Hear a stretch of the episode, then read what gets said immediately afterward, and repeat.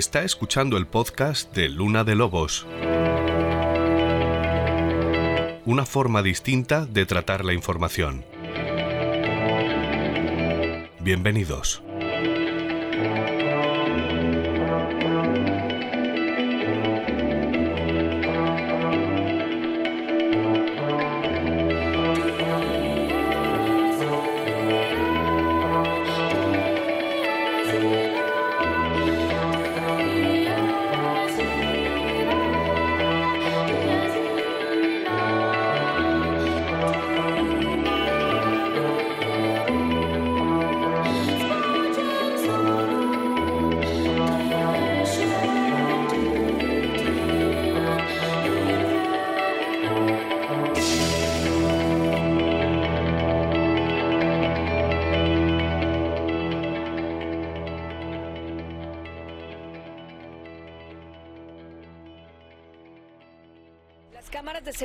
Grabaron el momento en que el malhechor persigue a tiro limpio a un comerciante en el interior de una bodega.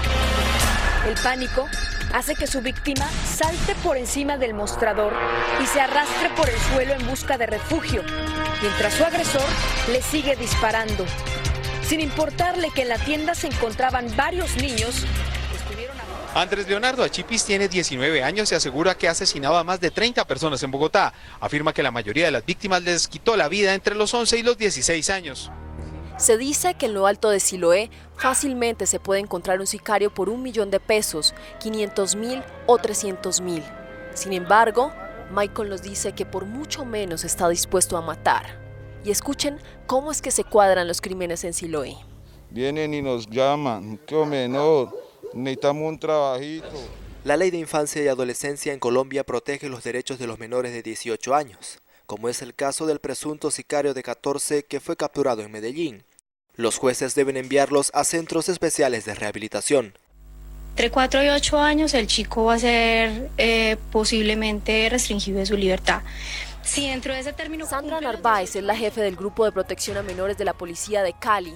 Ella explica por qué mientras no existan mayores oportunidades para los jóvenes, es difícil controlar la participación de menores en las pandillas. Para ellos son atractivas bajas sumas de dinero, elementos de valor, elementos electrónicos, celulares. Ellos se dejan llevar como por, por esas situaciones que son atractivas para, para un jovencito de esa edad. Nosotros hacemos lo que sea porque nosotros necesitamos plata, los menores andan asados, no tienen juventud, nada, por acá no hay nada.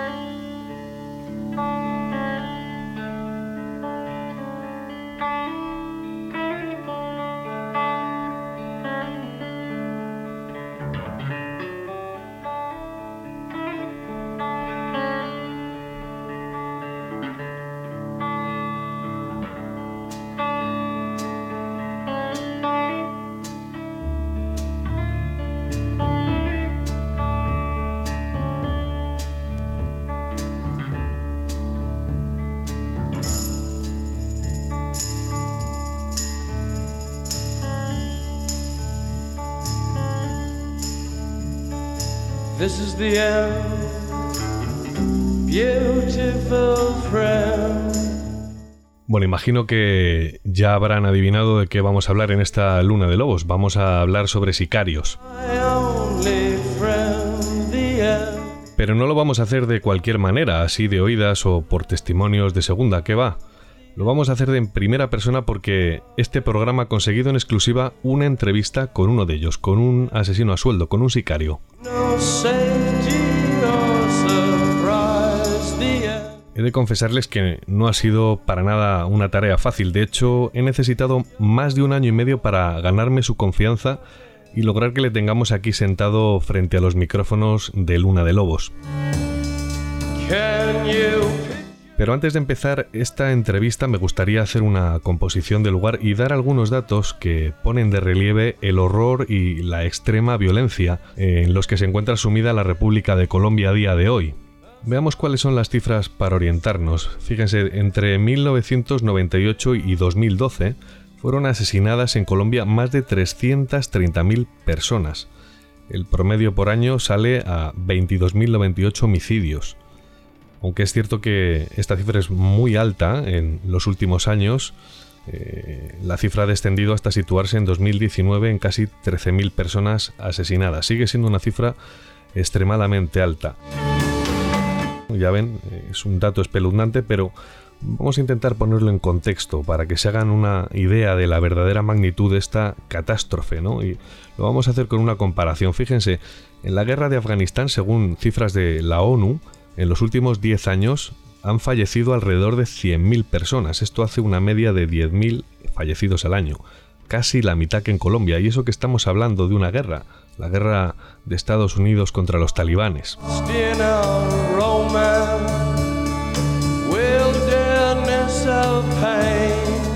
Y seguramente como yo se estarán preguntando de dónde puede venir toda esta violencia extrema, cuál es la causa, cuál puede ser la causa.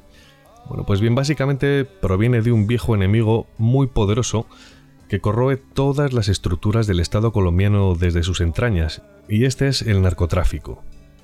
Y es que Colombia a día de hoy es un narcoestado, y básicamente todo gira en torno a este mal.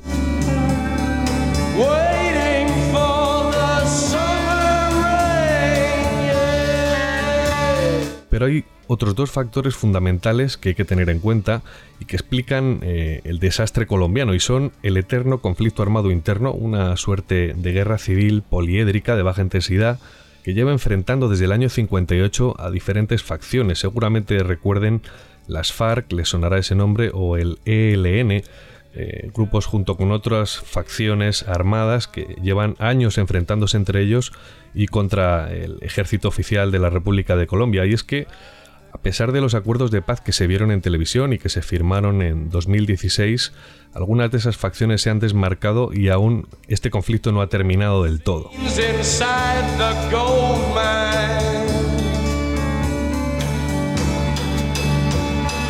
Y el otro factor del que les hablaba, el último, no por ello menos importante, es la inmensa desigualdad y la pobreza que sufre gran parte de la población desde hace décadas.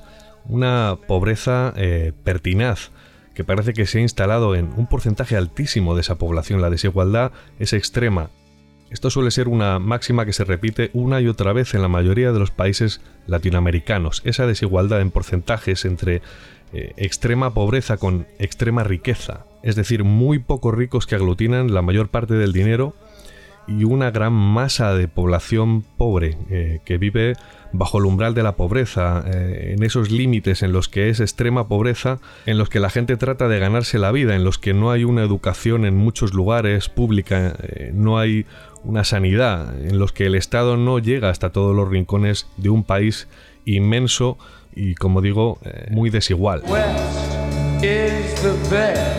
Es como si el Estado colombiano para muchas aldeas, muchos pueblos, eh, muchos lugares recónditos de un país tan grande, es como si el Estado, les digo, hubiera abandonado a la población y les hubiera dejado a su suerte, con lo cual se pueden imaginar la única fuente de ingresos que tienen muchas de las personas que habitan en estas aldeas, zona selvática, es nada más y nada menos que el cultivo de la hoja de coca.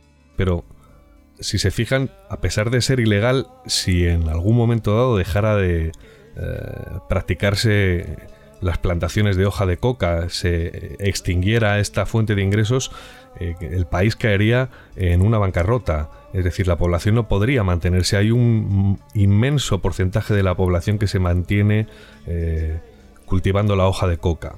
Por eso Colombia es un narcoestado.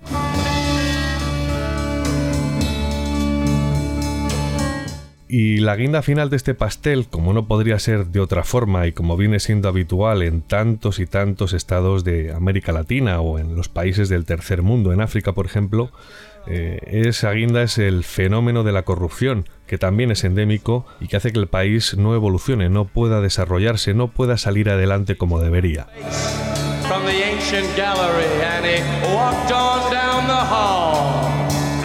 Y bien, esta diapositiva que les he dibujado es el caldo de cultivo ideal en el que habitan y se mueven los sicarios colombianos. Después de todo lo que les he contado, imagino que no les parecerá extraño que este fenómeno, bueno, pues sea tan habitual o sea tan numeroso, ¿no? Se desconocen las cifras de sicarios que pueden estar operando en el país, pero se suelen organizar por bandas y lo que sí que hemos visto en esos cortes que les he puesto al principio en la grabación es que son cada vez más jóvenes para evitar eh, la ley, para evitar la cárcel.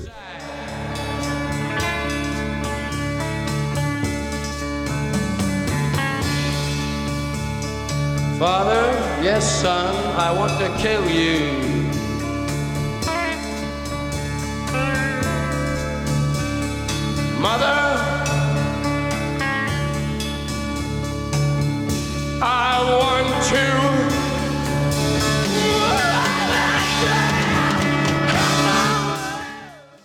Bueno, pues para hablar de este asunto hemos tenido, bueno, la suerte, como quien dice, es exclusiva periodística que muy pocas veces se tiene en la vida de un profesional y que es contar con el testigo, con la persona principal a la que poder preguntar de un tema y un tema tan delicado como es este, como podrán hacerse una idea.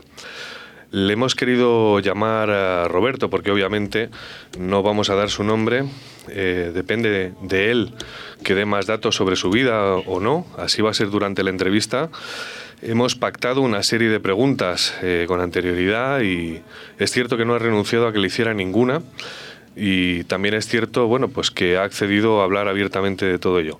Es verdad que vamos a tener que modificar su voz, va a tener que escucharse la voz distorsionada, como es normal, podrán eh, entenderlo, pero aún así creo que el testimonio va a valer mucho la pena y va a ser de un grandísimo valor informativo. Así que comenzamos. Roberto, ¿qué tal? Hola, ¿qué tal? Muchas gracias por estar aquí con nosotros en Luna de Lobos. De nada, hombre. Cuéntame, te voy a hacer una pregunta muy directa. ¿A cuántas personas has matado? Pues una de las normas es no contar los muertos, pero a más de 20 personas. A más de 20 personas. ¿Podrían ser 30? Sí. Podrían ser 30, o sea, podrían ser 40. No, no creo. No, hasta 40 no, pero sí más de 20. ¿No llegaste a contar nunca a estas personas o es que no quieres decirnos la No, no, no era mi norma contar los muertos. ¿No se contaban por alguna razón especial? Has dicho que la norma es no contarlos, ¿no? Sí, porque siempre se piensa que a la hora de una captura es como si, si te capturan es por el primero y no que te acusen por más. Entonces, entre menos los tengas en cuenta, menos tienes que pensar o dar explicaciones. Entiendo perfectamente. ¿También es una forma de olvidarse de las cosas o no? Sí, sí, también es una forma de no tenerlo presente. Cuanto menos se sepa, eh, hay una frase que se dice habitualmente, es que cuanto menos se sepa, menor será la tortura. ¿no? Eso se dice. Vamos a ponernos en antecedentes, eh, Roberto. Eh, cuéntanos, de, ¿podemos decir de qué, país, de qué país eres? ¿De dónde vienes? Soy de Colombia. Vengo de Colombia. Es un país de donde podría decirse que es la marca de la casa para hablar de sicarios, ¿no? Sí, es un país donde más se maneja el tema del sicariato. ¿Funciona bien? ¿Es un negocio que está eh, todavía funcionando bastante? Sé que las cifras son bastante elevadas. ¿eh? Sí, claro, en Colombia nunca va a haber paz. Eh, mientras haya guerra, habrá dinero. Ajá. ¿Crees que tiene que ver en todo este negocio, te lo pregunto antes de hacer, vamos a hacer un inciso, ¿crees que tiene que ver eh, en este negocio, en esta forma de ganarse la vida, que Colombia no deje de ser un narcoestado, es decir, que sea el principal eh, productor en el mundo de cocaína? Claro, tiene que ver. A nadie le interesa que haya paz. Si hay paz, se acaba la droga y si se acaba la droga, se hunde la economía. Se hunde la economía, ¿eh? Ujú. Bueno, eh, te iba a preguntar más cosas. Te iba a preguntar cómo entraste en esto y con cuántos años. Yo entré en ese mundo a los 14 años. Ajá, qué joven. Me fui muy joven de mi casa debido al maltrato intrafamiliar. Entonces, al estar, digamos, viviendo en la calle, había muy pocas oportunidades de salir adelante. Y la única oportunidad que se presentó para salir adelante fue meterme en el mundo del sicariato, o en los bajos fondos que llaman. Los bajos fondos. Eh, ¿Podemos decir de qué ciudad eres? Soy de una ciudad que se llama Armenia. Ajá. ¿Está cerca de alguna ciudad que conozcamos mayor, más grande? Mm, Sí, está muy cerca de Cali, está también cerca de Medellín. Ujú. O sea que un adolescente, preadolescente, no vamos a decir un niño, porque es verdad que en estos países de América y en otros lugares del mundo donde las oportunidades no son iguales que en el primer mundo, podríamos decir, uno se hace mayor demasiado deprisa, ¿verdad? Demasiado. Más cuando vienes de un hogar desarticulado, donde los padres se han separado, donde vives con una madrastra o un padrastro maltratador. Es aún peor porque las condiciones se dificultan demasiado. Y por ello, por lo menos en mi caso particular, yo dejé mi casa a los nueve años. A los nueve, qué jovencito. Sí. Y claro, se va uno, en un principio eh, llevaba una vida normal. Yo me fui de mi casa y empecé a trabajar. Pero luego vas conociendo la calle y vas haciendo compañía de la calle y una cosa va llevando a la otra. Ya el trabajo no es tan importante, ya te invitan a hacer pequeños delitos y eso te empieza a gustar y empiezas a ver dinero, más dinero el que te ganas trabajando y eso va motivando tu ambición hasta que ya te ofrecen ir a matar a alguien y ahí es cuando realmente te das cuenta tú de, de qué pasta estás hecho. Si eres o no eres capaz o si prefieres seguir en pequeños delitos o, o sí, decides, decides qué es lo que vas a hacer. En mi caso me lo propusieron y yo me sentí capaz. Te iba a preguntar si la vida te dio la oportunidad de estudiar. No, la vida no me dio la oportunidad de estudiar, por eso te digo que me fui muy joven de mi casa porque mis padres se separaron y mi padre se consiguió otra esposa, otra mujer. Y nos sacaron del colegio, nos sacaron del colegio estando cursando la primaria. Y no vi motivos para seguir en mi casa, sino a recibir educación para que me quedaba allí, si solo recibía maltrato. Entonces no tuve esa oportunidad de, de estudiar ni de ser alguien diferente. O sea que decidiste que tu familia iba a ser a partir de ahora tus colegas, ¿no? De la calle. Mm, en principio sí, pero se llega un momento en que ni los propios colegas, o sea, es un mundo donde tú tienes que vivir tu vida y cuidarte de todo el mundo. Tienes amistades, más no tienes amigos. O sea, tú eres solo, tú eres solo, tú tienes que desconfiar de todo el mundo porque no hay fidelidad, no hay sinceridad. Son muy pocos, se pueden contar en los dedos de una mano los que son o los que se llaman verdaderos amigos.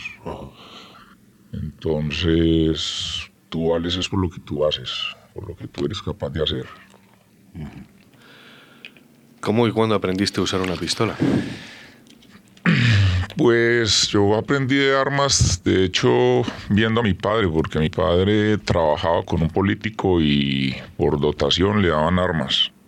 Y yo veía cuando él las limpiaba, cuando él las toqueteaba para su mantenimiento, y eso me llamó la atención. Y poco a poco fui aprendiendo hasta que pude tener un arma en mis propias manos y la curiosidad. Fui bastante curioso y me puse y la desarmé y la volví la armé y así fui aprendiendo de armas. ¿Con qué años tuviste tu primera pistola? Eh, a los 14 años, la primera vez que maté a alguien. ¿Antes no habías tenido un arma? No, las había tenido, pero por mi padre. Como te digo, siendo muy niño, las veía. mm, De pronto se le quedaba el arma a mi papá en la casa y llamaba para que se la fueran a llevar a- al trabajo y yo se la llevaba, pero disparar un arma a los 14 años. Has dicho, antes de pasar un poco más adelante, que a esos nueve años en los que te toca estar en la calle y vivir en la calle y trabajar en la calle, siendo un niño, eh, cometías pequeños delitos que te fueron llevando hasta eso que has comentado a los 14 años, a tu primer asesinato. Eh, ¿qué pequeño, ¿De qué pequeños delitos estamos hablando? De hurtos, de hurtos en tiendas, en almacenes de ropa, de pronto abrir coches, mm, hurtos de, de poca monta. Así se empieza, o por lo menos así empecé yo, o robarse una cadena, o cosas de ese tipo. Oye, ¿y cómo fue, Roberto, cómo fue la primera vez? ¿Cómo lo recuerdas? La primera vez fue como una película. La primera vez me monté, me, o sea, me, me dio pánico después de hacerlo y de hecho me fui a la ciudad porque claro, uno ve que en la televisión todos los crímenes se resuelven y yo pensaba que eso iba a suceder y me fui de mi ciudad un tiempo por, por ese temor a que, a que pronto me cogieran. Pero ya luego, como todo, la práctica hace el maestro y se va uno cogiendo confianza para las cosas. ¿Qué hay que hacer para que no te cojan? ¿Qué hay que hacer para que no te cojan? ¿Coger los casquillos, por ejemplo? No, en ese entonces yo empecé con, con un arma de fuego a la que se llama revólver, que esa no bota casquillos. Eh, tiene seis tiros, tiene seis disparos, tú eh, estallas los seis disparos y, las, y los casquillos quedan dentro del arma. Entonces no hay que preocuparse por, por recoger casquillos ni por nada. Simplemente eso que siendo tan niño me dio pánico, me dio miedo y me fui un tiempo hasta que todo volvió a la normalidad y ya se volvió como el pan nuestro de cada día, o sea, no. En ese entonces aún se estaba empezando en el tema de, de, las muertes, o sea, si había un muerto se hablaba 8 o 15 días del muerto, ya después como habían tantos muertos eso se volvió el pan nuestro de cada día, entonces ya era un muerto más, un levantamiento más y no había nada más, o sea, no se habían comentarios, no se averiguaba nada, no se preguntaba nada. Estamos hablando de los años 80. Estamos hablando de, sí, finales de los 80, principios de los 90. Era cuando Pablo Escobar estaba funcionando a pleno apogeo, ¿no? Ah, sí, sí, pero no, yo no tuve nada que ver con, ni con Pablo ni con nadie de su entorno. Era una ciudad completamente distinta. Completamente diferente, sí, era. ¿Recuerdas cómo era la persona, esta primera persona? ¿Tienes algún recuerdo en concreto? Has dicho que era como una película. Imagino que son como imágenes que te van...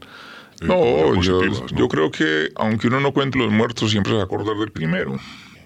Y el primero fue un abogado. Fue un abogado y ya, o sea, me dijeron dónde estaba, me lo mostraron y ya. Eh, cumplí con la misión y ya, me pagaron mi dinero y y eso fue todo. Eh, ¿Se puede decir dónde estaba? ¿Que era un restaurante, un sitio de este tipo? No, en su oficina. Ajá. Normalmente eh, estos trabajos se hacen en restaurantes cuando hay alguien que está cenando o se va a su casa. No, es donde se da la oportunidad.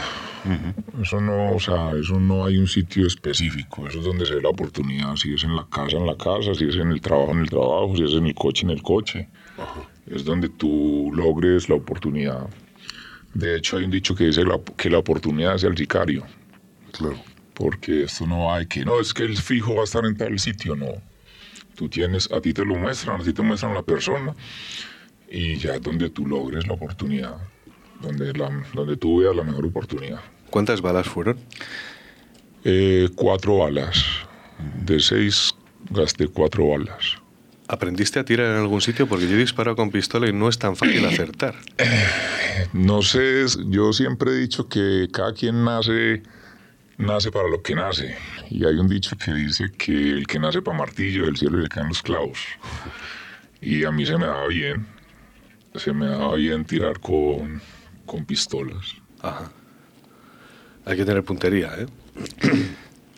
Pues más que puntería es... Y buen pulso más que nada es eso, acercamiento. Uno busca mucho el acercamiento. Entre más cerca puedes estar de la persona, pues menos tienes que, digamos, depender de la puntería. Ah. ¿Cuánto dinero era, si pudiéramos hacer una extrapolación a lo que sería a día de hoy, lo que pagaban entonces? ¿Era una gran cantidad? Pues para mí en esa época era una grandísima cantidad. O sea, estamos hablando de que me dieron el equivalente a 5 mil euros entonces. entonces, pues para mí eso era una gran cantidad de dinero. Eso, te permitió estar en la ciudad, esconderte. Exactamente. Eso le me permitió pues, muchas cosas. Entonces esa, esa, esa misma oportunidad me hizo darme cuenta de que era muy rentable. ¿Cuánto tiempo estuviste escondido con el miedo en el cuerpo? No, eso al estar en otra ciudad, digamos que el miedo se pasó. Simplemente el miedo era volver a mi ciudad. Pero yo llegué a otra ciudad, yo llegué a la capital, me fui a Bogotá y allí ya estaba tranquilo porque pues Bogotá es la ciudad más grande de Colombia. Y ya no era el miedo, sino el miedo de volver, el miedo de, cuando fuera a regresar a mi ciudad. Sin embargo, pues al uno darse cuenta de que nadie estaba preguntando por uno, uno empieza a ir, se da confianza hasta que se vuelve. Es la ciudad de uno, es donde uno conoce, es donde uno está arraigado. Me pregunto si... ¿Cómo funcionaba este trabajo? Es decir, comentas que cuando te vas haciendo mayor vas entrando en ciertos círculos eh, a medida que vas delinquiendo, ¿no? Te vas haciendo más duro, estás en la calle, te vas haciendo más fuerte, ¿no?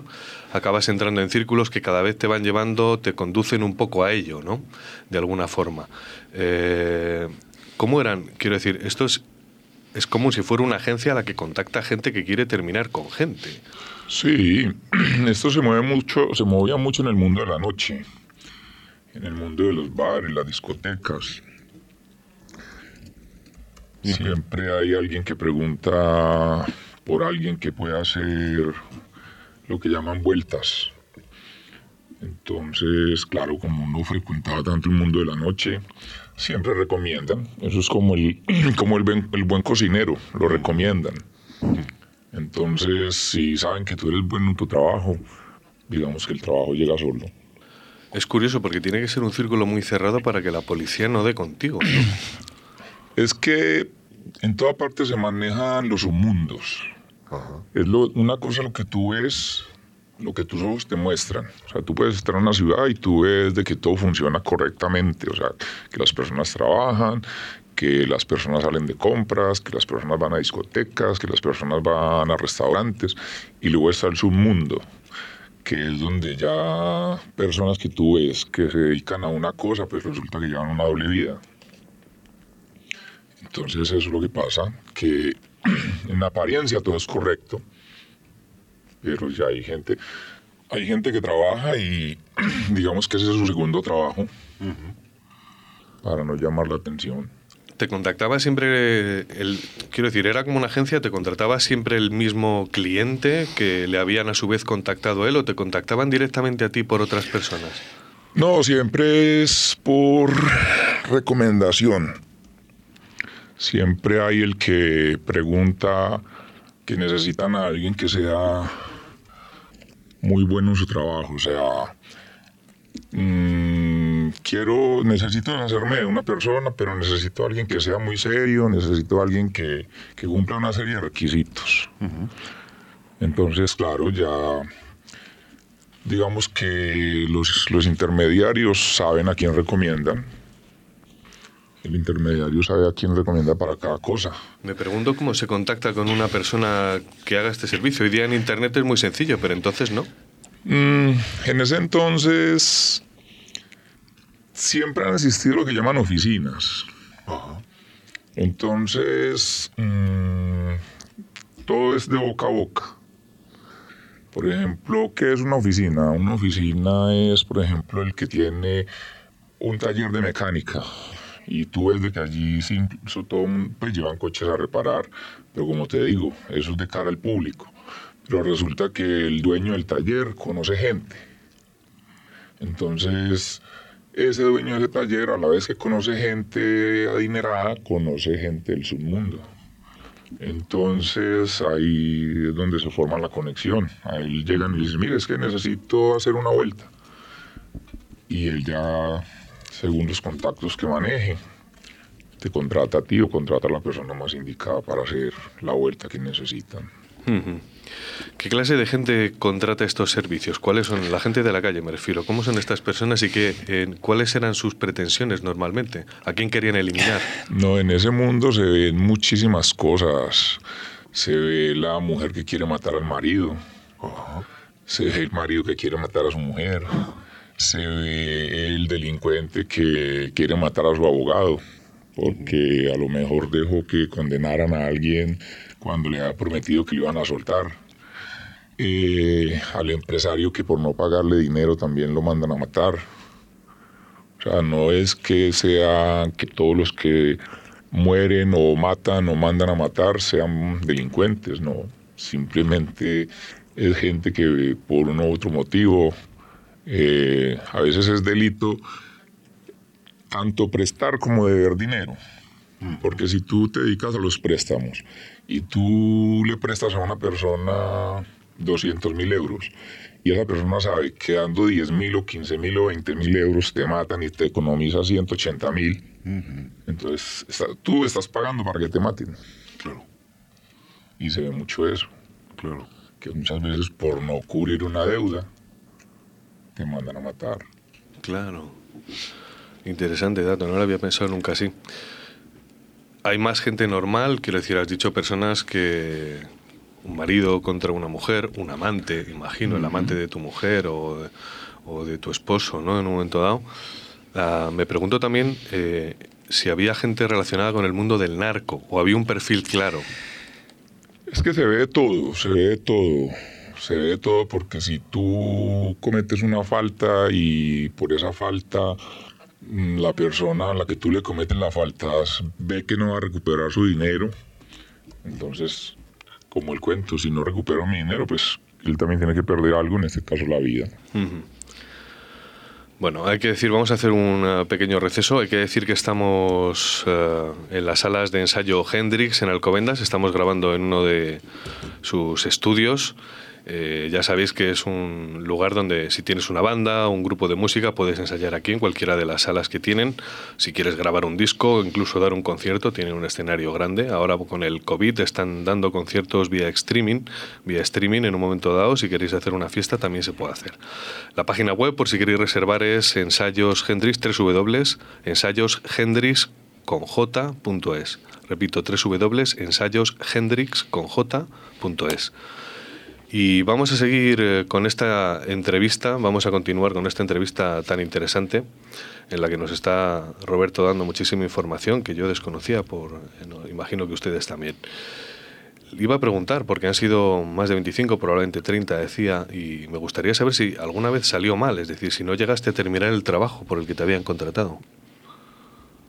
No, nunca tuve ese pequeño inconveniente. De hecho, muchas veces me contrataron, pero para corregir inconvenientes de otras personas. Pero no, siempre se cumplía la misión, se cumplía el encargo. O sea, que había personas que estaban sobre aviso de que iban a por ellas. Ajá, sí, claro. Personas que a lo mejor ya les habían hecho un atentado y no habían logrado la, la finalidad, entonces buscaban a alguien más que lo hiciera. Ajá. ¿Alguna vez usaste armas largas? No, en aquel entonces no. En aquel entonces se utilizaba, se evitaba mucho utilizar armas largas porque había una ley que era la ley del orden público y del juez sin rostro, que si a ti te cogían con algo más grande que una pistola, eh, era como el equivalente a que te cogiera aquí la audiencia nacional, que es súper complicado, o sea, en la sola arma ya te daba un montón de años de cárcel. Entonces se evitaba mucho usar armas grandes por eso. Era normal, había muchas armas dentro, yo sé que la respuesta es que sí, pero había muchas armas entonces y era algo bastante asumido. Sí, es que mm, por eso salió esa, esa política del juez sin rostro, porque estaban desbordados, estaban desbordadísimos con el tema del sicariato, estaban desbordados con el tema del porte ilegal de armas. Entonces fue una manera de meter el miedo en el cuerpo para que la gente no portara tantas armas porque era la cantidad de muertos en, más que nada los fines de semana era tremendo debido al descontrol. ¿Fuiste cambiando de armas? ¿Tuviste algún arma en concreto favorita? ¿Cuántas armas tuviste? Mm, armas muchísimas. No, la favorita era la que tuvieron en el momento, porque uno lo que debía evitar era eso, que se quedaran con el registro de las estrías del arma, porque cada arma es muy distintiva en sus estrías. Claro, es, un, es un DNI, de hecho. Exactamente. Entonces, a ti te capturan cometiendo un delito de homicidio y resulta que el arma se ha visto involucrada en más homicidios, pues eres tú el que tienes que dar explicaciones por, esa, por esos muertos. Claro. Te iba a preguntar cómo se deshace uno de un arma. Para que no la localicen, lo primero imagino limpiar las huellas. Eso depende, eso depende porque así como la ciencia avanza, la maldad avanza. Entonces en un principio el arma se revendía, sea para otra ciudad, sea para que se la llevaran para el monte, para la guerrilla, o si la persona era demasiado paranoica, pagaba para que la destruyeran, para que la fundieran. ¿Tú qué hacías con ellas?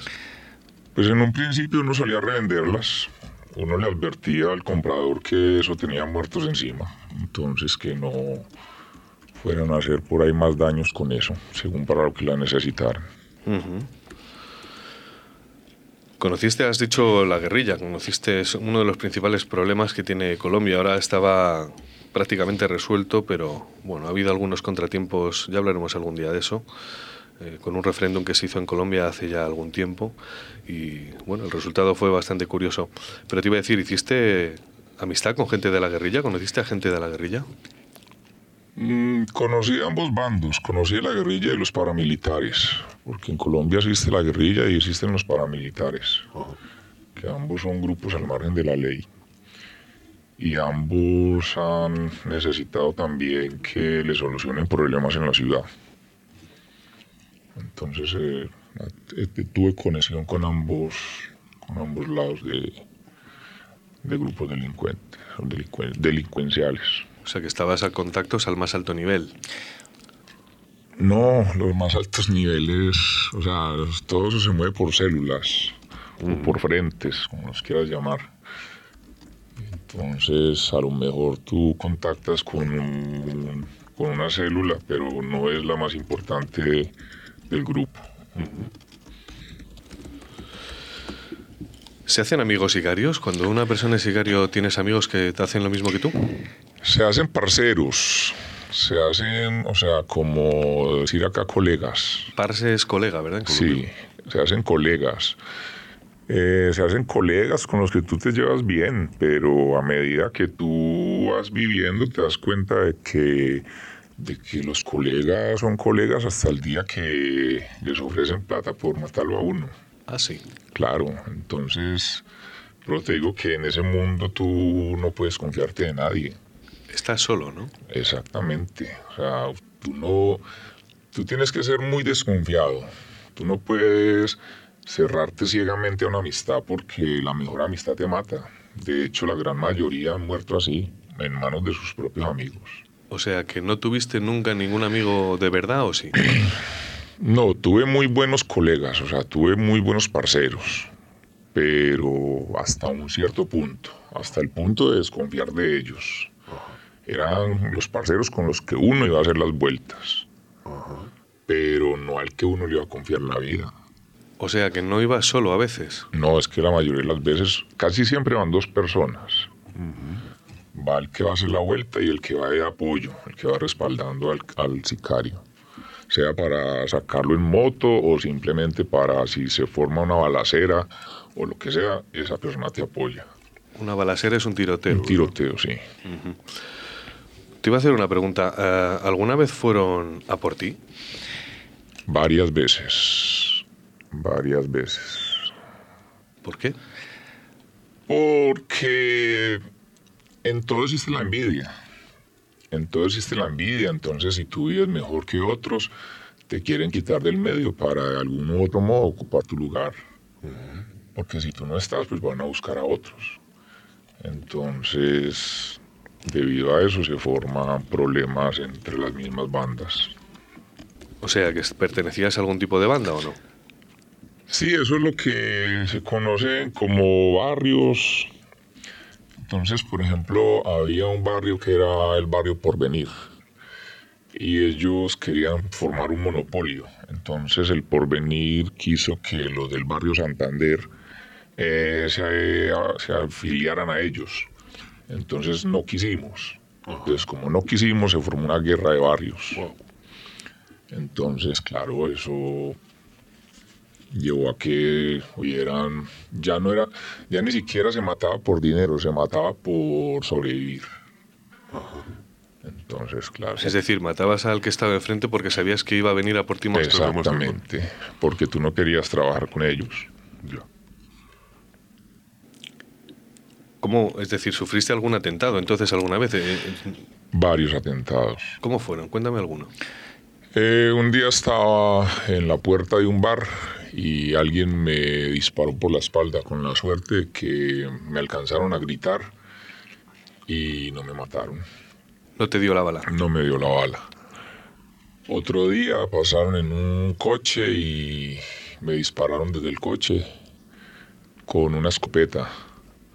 Y pues también con la suerte de que no pasó nada. O sea, pero sí atentados muchos. Muchos, muchos. ¿Tuviste que cambiar, curioso, ¿tuviste que cambiar de ciudad o te lo planteaste en algún momento? No, no se cambia de ciudad, simplemente si tú sabes quién te hizo el atentado, pues vas a por él. Entonces se vuelve la ley del taleón, ojo por ojo. Entiendo. Oye, ¿y mm, alguna vez la policía sentiste que te estuviera siguiendo los talones o estuvieran a punto de pillarte? No, no, no. En Colombia hay muchas facilidades debido a eso. En una ocasión un policía no me vio, pero dedujo que había sido yo porque nos cruzamos en el camino. Y eso es como, no sé, o sea, ¿cómo te explico? Como que ellos saben qué haces tú, pero si no te pillan infragante, pues no te pueden decir nada, ¿no? Entonces el policía lo único que hizo fue mandarme a pedir dinero. Anda. Yo hice mi vuelta y, todo salió bien, pero entonces a los días me mandó razón con alguien que, que, que me acordara de él y ya le mandé dinero y ya está, como si nada hubiera pasado. Curioso, es decir, la policía también se le estaba jugando ese policía, ¿no? Porque podrías haberle ido a dar matarile. Sí, pero pues uno, digamos que prefiere tener amigos. Ya, entiendo. Y aunque no son amigos fiables, pero sí te pueden resolver problemas. Hay un dicho que me comentaste una vez y es, eh, nunca creas en amor de puta ni en amistad, de, policía.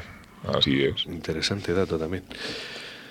Bueno, cuéntame una cosa, vamos a volver un poco atrás. Eh, una vez que lo haces la primera vez, ¿es difícil la siguiente o te acabas acostumbrando y se acaba haciendo algo más sencillo?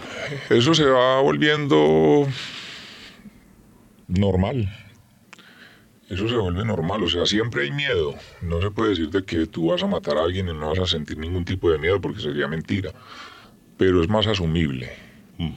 O sea, cada día estás más consciente de lo que estás haciendo y cada día pierdes más el miedo a hacer lo que estás haciendo. Hasta que se vuelve totalmente normal. O sea, eh, en el largo se dice que eso es trabajar, ese es mi trabajo, entonces tú tratas de hacer tu trabajo lo mejor que puedes. Imagino que vives en ese estado sabiendo que en cualquier momento dado puedes perder la vida, ¿no? ¿Y eso es más vida? ¿Te hace sentirte más vivo o te hace tener una paranoia exagerada todo el tiempo? ¿Cómo se vive así?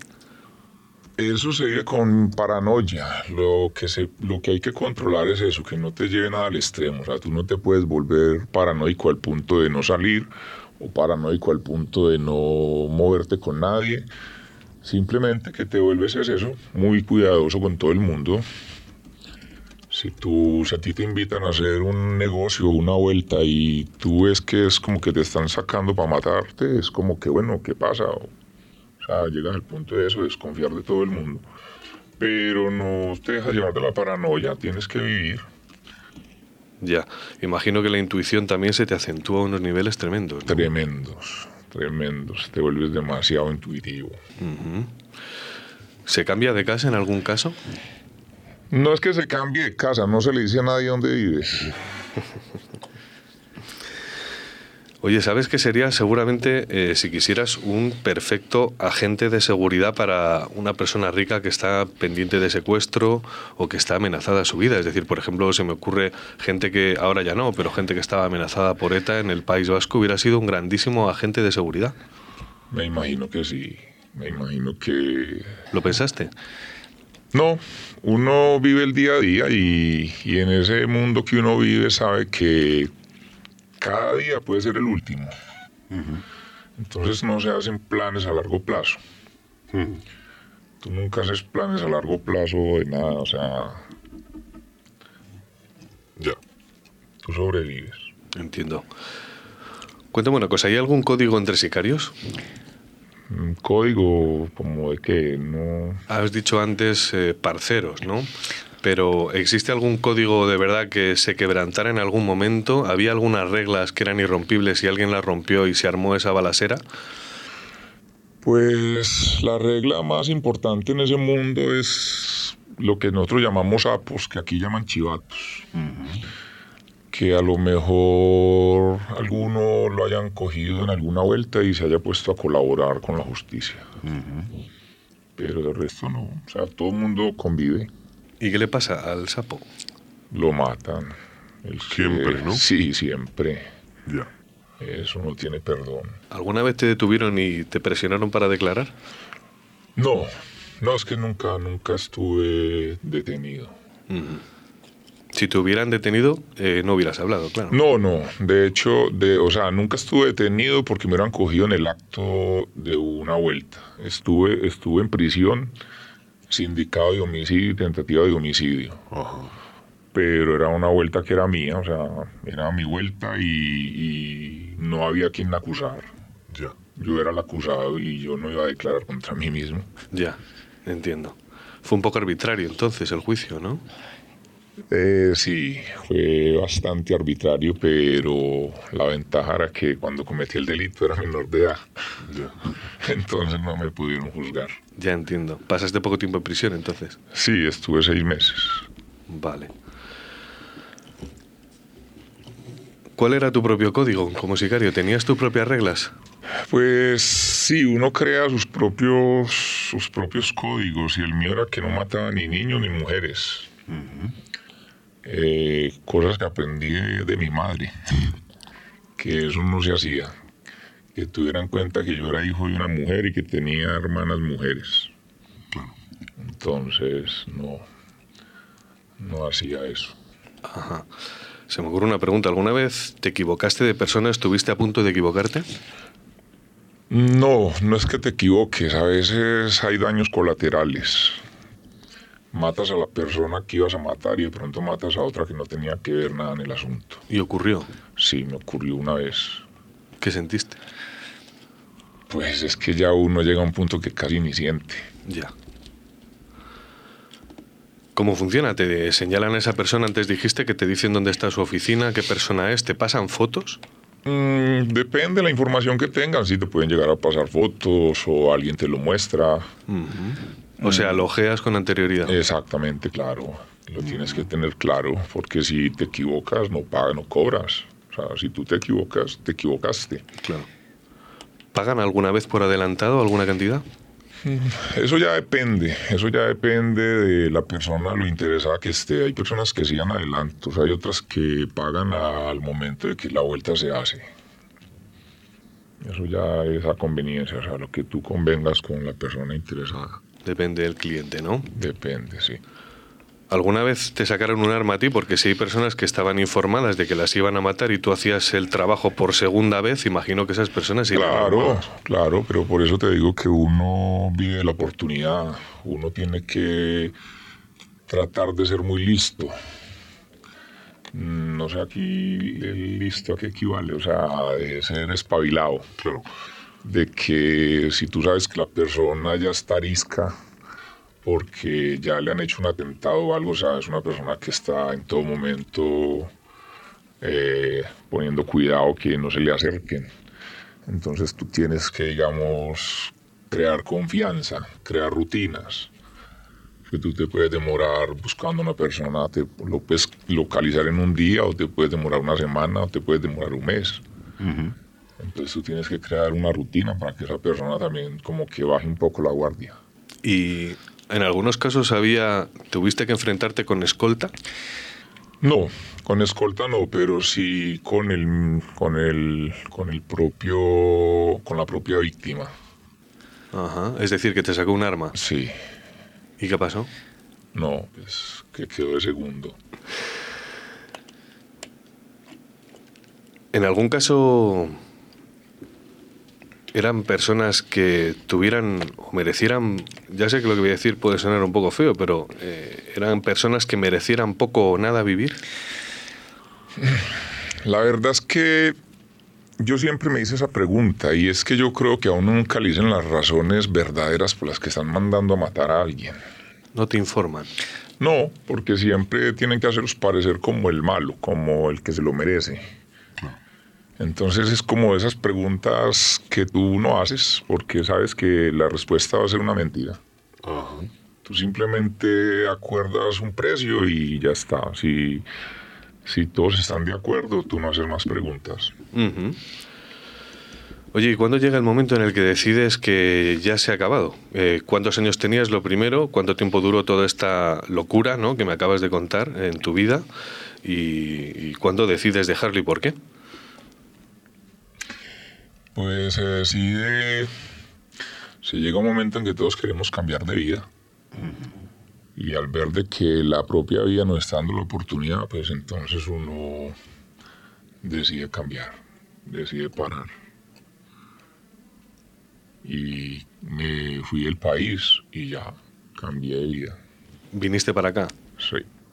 Te iba a preguntar cuántos años estuviste haciendo esto. Desde directamente desde los 14 hasta los 19. No fue, no fue mucho tiempo, pero debió de ser muy intenso, ¿no? Sí. Y luego pasé a ser intermediario. Cuéntame eso. Eh, ya no era yo el que hacía los delitos, sino que yo contrataba a quien hiciera los delitos. Entiendo. Pasaste a un segundo plano, ¿no? Te hiciste empresario de la Exactamente. Ujú. ¿Por qué lo dejaste exactamente? Me has comentado que quieres una vida más tranquila, pero ¿hubo alguna razón en concreto o pasó algo? Eh, no, no. Quise cambiar, quise cambiar de vida. Ujú. Llegaste a un punto en el que decidiste que ya estaba bien, ¿no? Exactamente. Cuando uno hace esto se borra del mapa inmediatamente, imagino, no dice ni a dónde va. Exacto. Sí, lo mejor es que nadie sepa dónde estás tú. ¿Vives con miedo de que algún día vuelva alguien a por ti? Mm, A veces se piensa porque por el camino se dejan huérfanos. Por el camino se dejan huérfanos, por el camino se dejan dolientes. Y nunca se sabe qué pueda pasar. Ya. ¿Todavía tienes armas, eh, tienes algún arma para protegerte en caso, imagino que vives más tranquilo ahora, pero aquí en nuestro país, pero tienes todavía armas por si acaso algún día ocurre algo de esto? ¿Acá o en Colombia? Acá. No, acá no. Acá no. Aquí no veo la necesidad. Ujú. Oye, te iba a preguntar, ¿alguna vez tuviste algún tipo de peso en la conciencia con los años? Una vez que han pasado los años, ahora ya eres una persona mucho más adulta. ¿Has tenido algún tipo de peso en la conciencia? Pues es que los pesos en la conciencia, yo siempre he dicho que uno se tiene que arrepentir antes de hacer las cosas. Después de hechas, nada te ganas con arrepentirte porque lo único que vas a hacer es eso, maltratarte la conciencia y no vas a poder resolver nada. Claro. ¿Has tenido de todos modos arrepentimiento alguna vez? Pues no sé si es arrepentimiento, se llega a pensar, se llega a pensar en las víctimas, pero más allá no. ¿Eres religioso? Creo en Dios, creo en Dios a mi manera, comulgo con Dios a mi manera, pero no practico ninguna religión. ¿Crees que cuando te llegue el momento vas a tener que pagar por todas estas muertes en algún caso? ¿Has pensado en ello? Pues pienso en ellos y pienso que cuando llegue ese momento, pues ya veremos qué oportunidad tenemos de defendernos.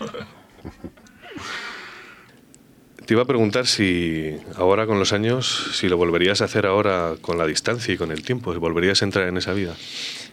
No, yo siempre he dicho que lo que se deja no se vuelve a recuperar, pero sí pienso que si por motivos personales lo tuviera que hacer, porque me falten al respeto, porque se metan conmigo de manera directa o indirecta a través de mi familia, lo volvería a hacer, pero no por dinero. O sea, ya no sería por temas de dinero. Oye, te iba a preguntar, aquí en España, eh, porque habrá habido mucha gente de Colombia que haya vuelto también, que esté aquí como tú y que también fueran sicarios. ¿Has conocido a sicarios aquí en España que fueran colombianos o no, quiero decir? Sé que los hay, aquí sé que los hay, de hecho en las mismas noticias uno ha visto que desarticulan oficinas o que capturan a personas que están en busca y captura, pero la verdad es que evito relacionarme mucho con mis paisanos. No tengo ningún tipo de relación con mis propios paisanos, entonces no estoy en ese mundo y a los pocos que conozco no les comulgo de lo que era ni de lo que he hecho. Claro, no saben de tu vida. Por Exactamente, y se borró ni cuenta nueva. ¿Conociste algún sicario acá? No, no he tenido que... O sea, no he tenido ni la oportunidad ni he hecho el deber de conocer a nadie ni de contactar con nadie de ese mundo. No me llama la atención. Me vine fue aquí a salirme de tanto problema y para qué me voy a conseguir aquí problemas o tentaciones. Claro. En cualquier caso, estás, eres consciente de que seguramente acá en España ahora mismo tiene que haber funcionando un montón de sicarios, ¿no? Sí, sí, no te digo que acá uno en las mismas noticias se da cuenta de que hay muchísimos, muchísimos que se han capturado acá o por problemas de acá o que los extraditan porque se han venido volados de Colombia. Sí, eso sí, de eso soy consciente. Hemos hablado haciendo un resumen de tu infancia, estamos terminando ya, eh, de tu infancia, de cómo la vida un poco en parte te va conduciendo hacia todo eso. Es eh, quizá el pan nuestro de cada día en países donde las oportunidades para la infancia son cero o menos diez de una escala de 1 a 10. Estamos eh, en un país como España, que es un país tranquilo en el que no ocurre nada, podríamos llamarlo incluso Disneylandia, en el que todas las oportunidades están a disposición de la gente y es algo que yo imagino que como persona que viene de fuera lo habrás visto y sabrás considerar que esto es así. Con lo cual, por eso digo que vives muy tranquilo, eh, no tienes pistola ni, ni, ni, creo que tengas, o comentabas tú, que no tienes ningún tipo de preocupación ahora mismo, pero haciendo un resumen, ¿Cómo ves tu país? ¿Crees que, porque ahora mismo las cifras son verdaderamente espeluznantes de cómo está tu país, bastante peor de cómo estaba en los años 80, cuando tú me estabas comentando? Eh, ¿Cómo ves tu país y sobre todo si le ves algún tipo de solución? Pues es que en Colombia el grave problema que hay es, primero, la falta de educación y que los niños desde pequeños lo primero que empiezan a ver o lo primero que les inculcan es la ambición. Entonces un niño allí que, que los padres con sacrificio le quieren dar estudio, pero resulta que el niño está viendo que el amiguito o el vecinito vive mejor que él, ese niño está ambicionando eso mismo. Entonces es como la comidilla que se muerde la cola, o sea, ahí no hay tendría que haber demasiada educación y demasiadas oportunidades y que el gobierno dejase de ser tan corrupto y dieran más oportunidades. Porque si no, mientras haya ambición, mientras los niños, mira por ejemplo hoy en día, en mi época uno ambicionaba las mejores zapatillas o la mejor moto, hoy en día los, los pelados quieren el mejor teléfono, el mejor ordenador. Y si no tienen con qué comprarlo porque no cuentan con los medios, se hacen de alguna manera con ellos, sea por, por medio de un robo o de meterse a, ese mundo. Claro.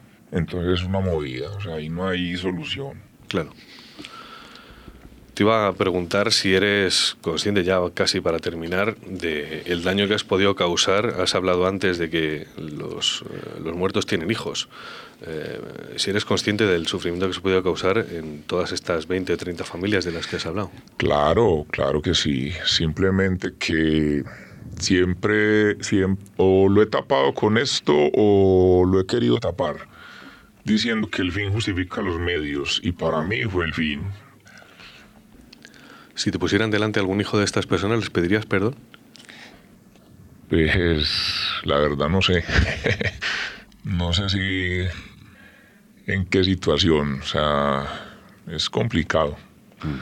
Porque si uno está, digamos, preso por esa situación y tiene que pedir perdón a la familia, pues uno la pide, pero sin motivo y sin razón, no sé, no sé si lo haría o no lo haría. Claro. También es cierto que el arrepentimiento pleno es más importante que pedir un perdón. Quiero decir, al final las palabras se las lleva el viento. Exactamente, entonces, no sé, no, nunca me lo he planteado así. Bueno, pues yo no sé si quieres contarnos alguna cosa más. Es una entrevista muy intensa, con mucha información. Te estoy muy agradecido. No, ya está. O sea, creo que ha quedado un poco claro el tema de cómo funciona el sicariato en Colombia. Bastante claro. Pues Roberto, que es un nombre ficticio, Roberto, te agradezco muchísimo esta entrevista. Ha sido difícil, llevo detrás de ti mucho tiempo. De nada, hombre. Y creo que ha sido una exclusiva periodística en toda regla. Espero que sirva para algo. Seguramente que sí, claro que sí. Pues muchas gracias y que tengas mucha suerte. Bueno, hombre. Hasta pronto.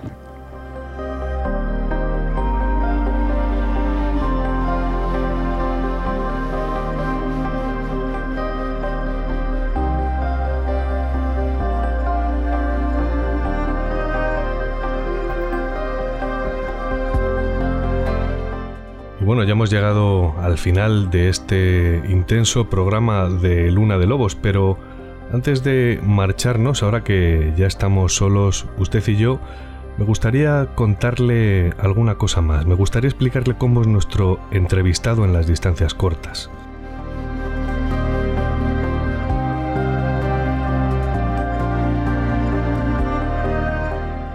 Roberto es un tipo tranquilo y extremadamente educado.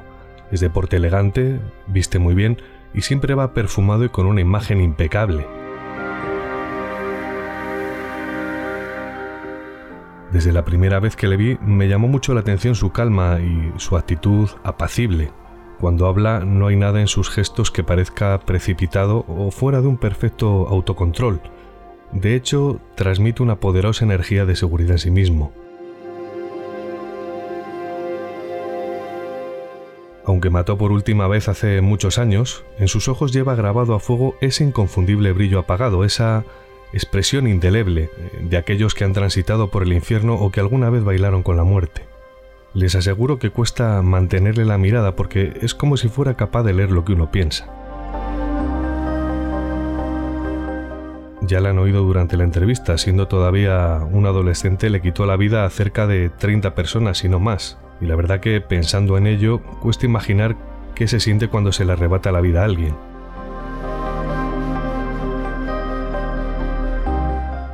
Decía Carl Jung, el eminente psiquiatra suizo, discípulo de Freud, que cuando se traspasa esa frontera hay algo en el alma que se muere para siempre. Y sin embargo Roberto, a pesar de cargar con ese pasaporte directo al infierno, parece estar en paz.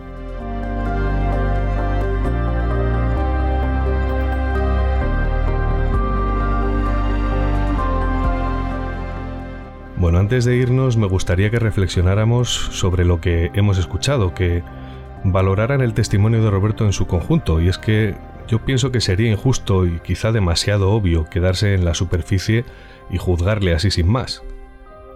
A lo que me estoy refiriendo es que todo este horror puede que tenga una explicación. ¿Recuerdan lo que nos ha contado sobre su infancia, por ejemplo, o lo que les he contado yo en la introducción sobre la terrible realidad que vive el país? No sé qué pensarán ustedes, pero a tenor de estos datos puede que todo se entienda un poco mejor. Y es que la violencia siempre hunde sus raíces en la infancia. Como nación, Colombia le debe una respuesta a tantos niños desheredados, sin familia y sin futuro, cuyo destino terminará cruzándose antes o después con ese demonio que te invite a ingresar en el oficio de la muerte por encargo. Si no, la otra salida es ingresar en las redes del narcotráfico o cualquiera de sus tentáculos o sucedáneos.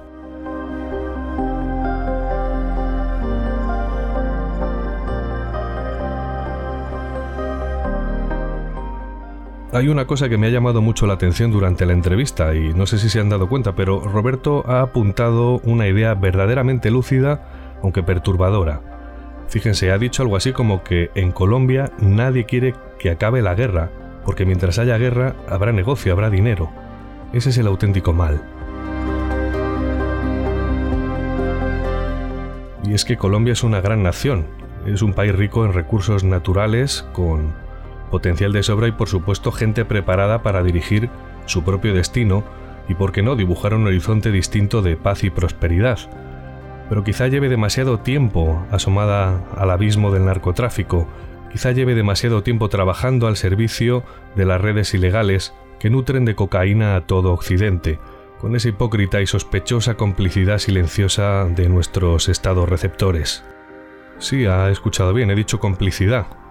¿O es que a estas alturas todavía hay alguien que se crea que el narcotráfico no se puede controlar?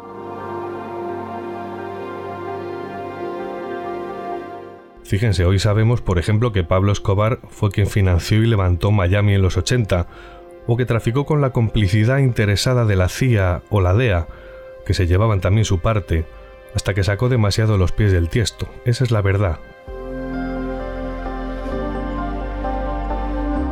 Esa es la verdad y este es el caldo de cultivo de tanta violencia que lleva décadas funcionando en este país.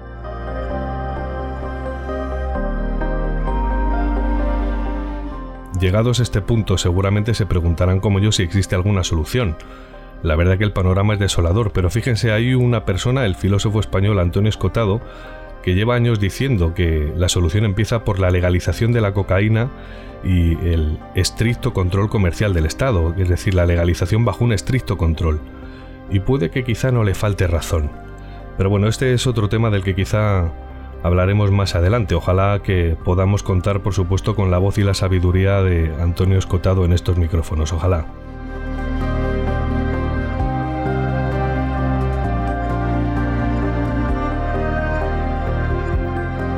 Bueno, ya hemos llegado al final de este Luna de Lobos especial que se despide por hoy con la esperanza de que hayamos, no sé si removido su conciencia, pero al menos que le hayamos hecho pensar hemos aportado bastante información para que se haya podido hacer una idea clara de cuál es la situación en un país como Colombia y de dónde viene todo este conflicto y toda esta problemática.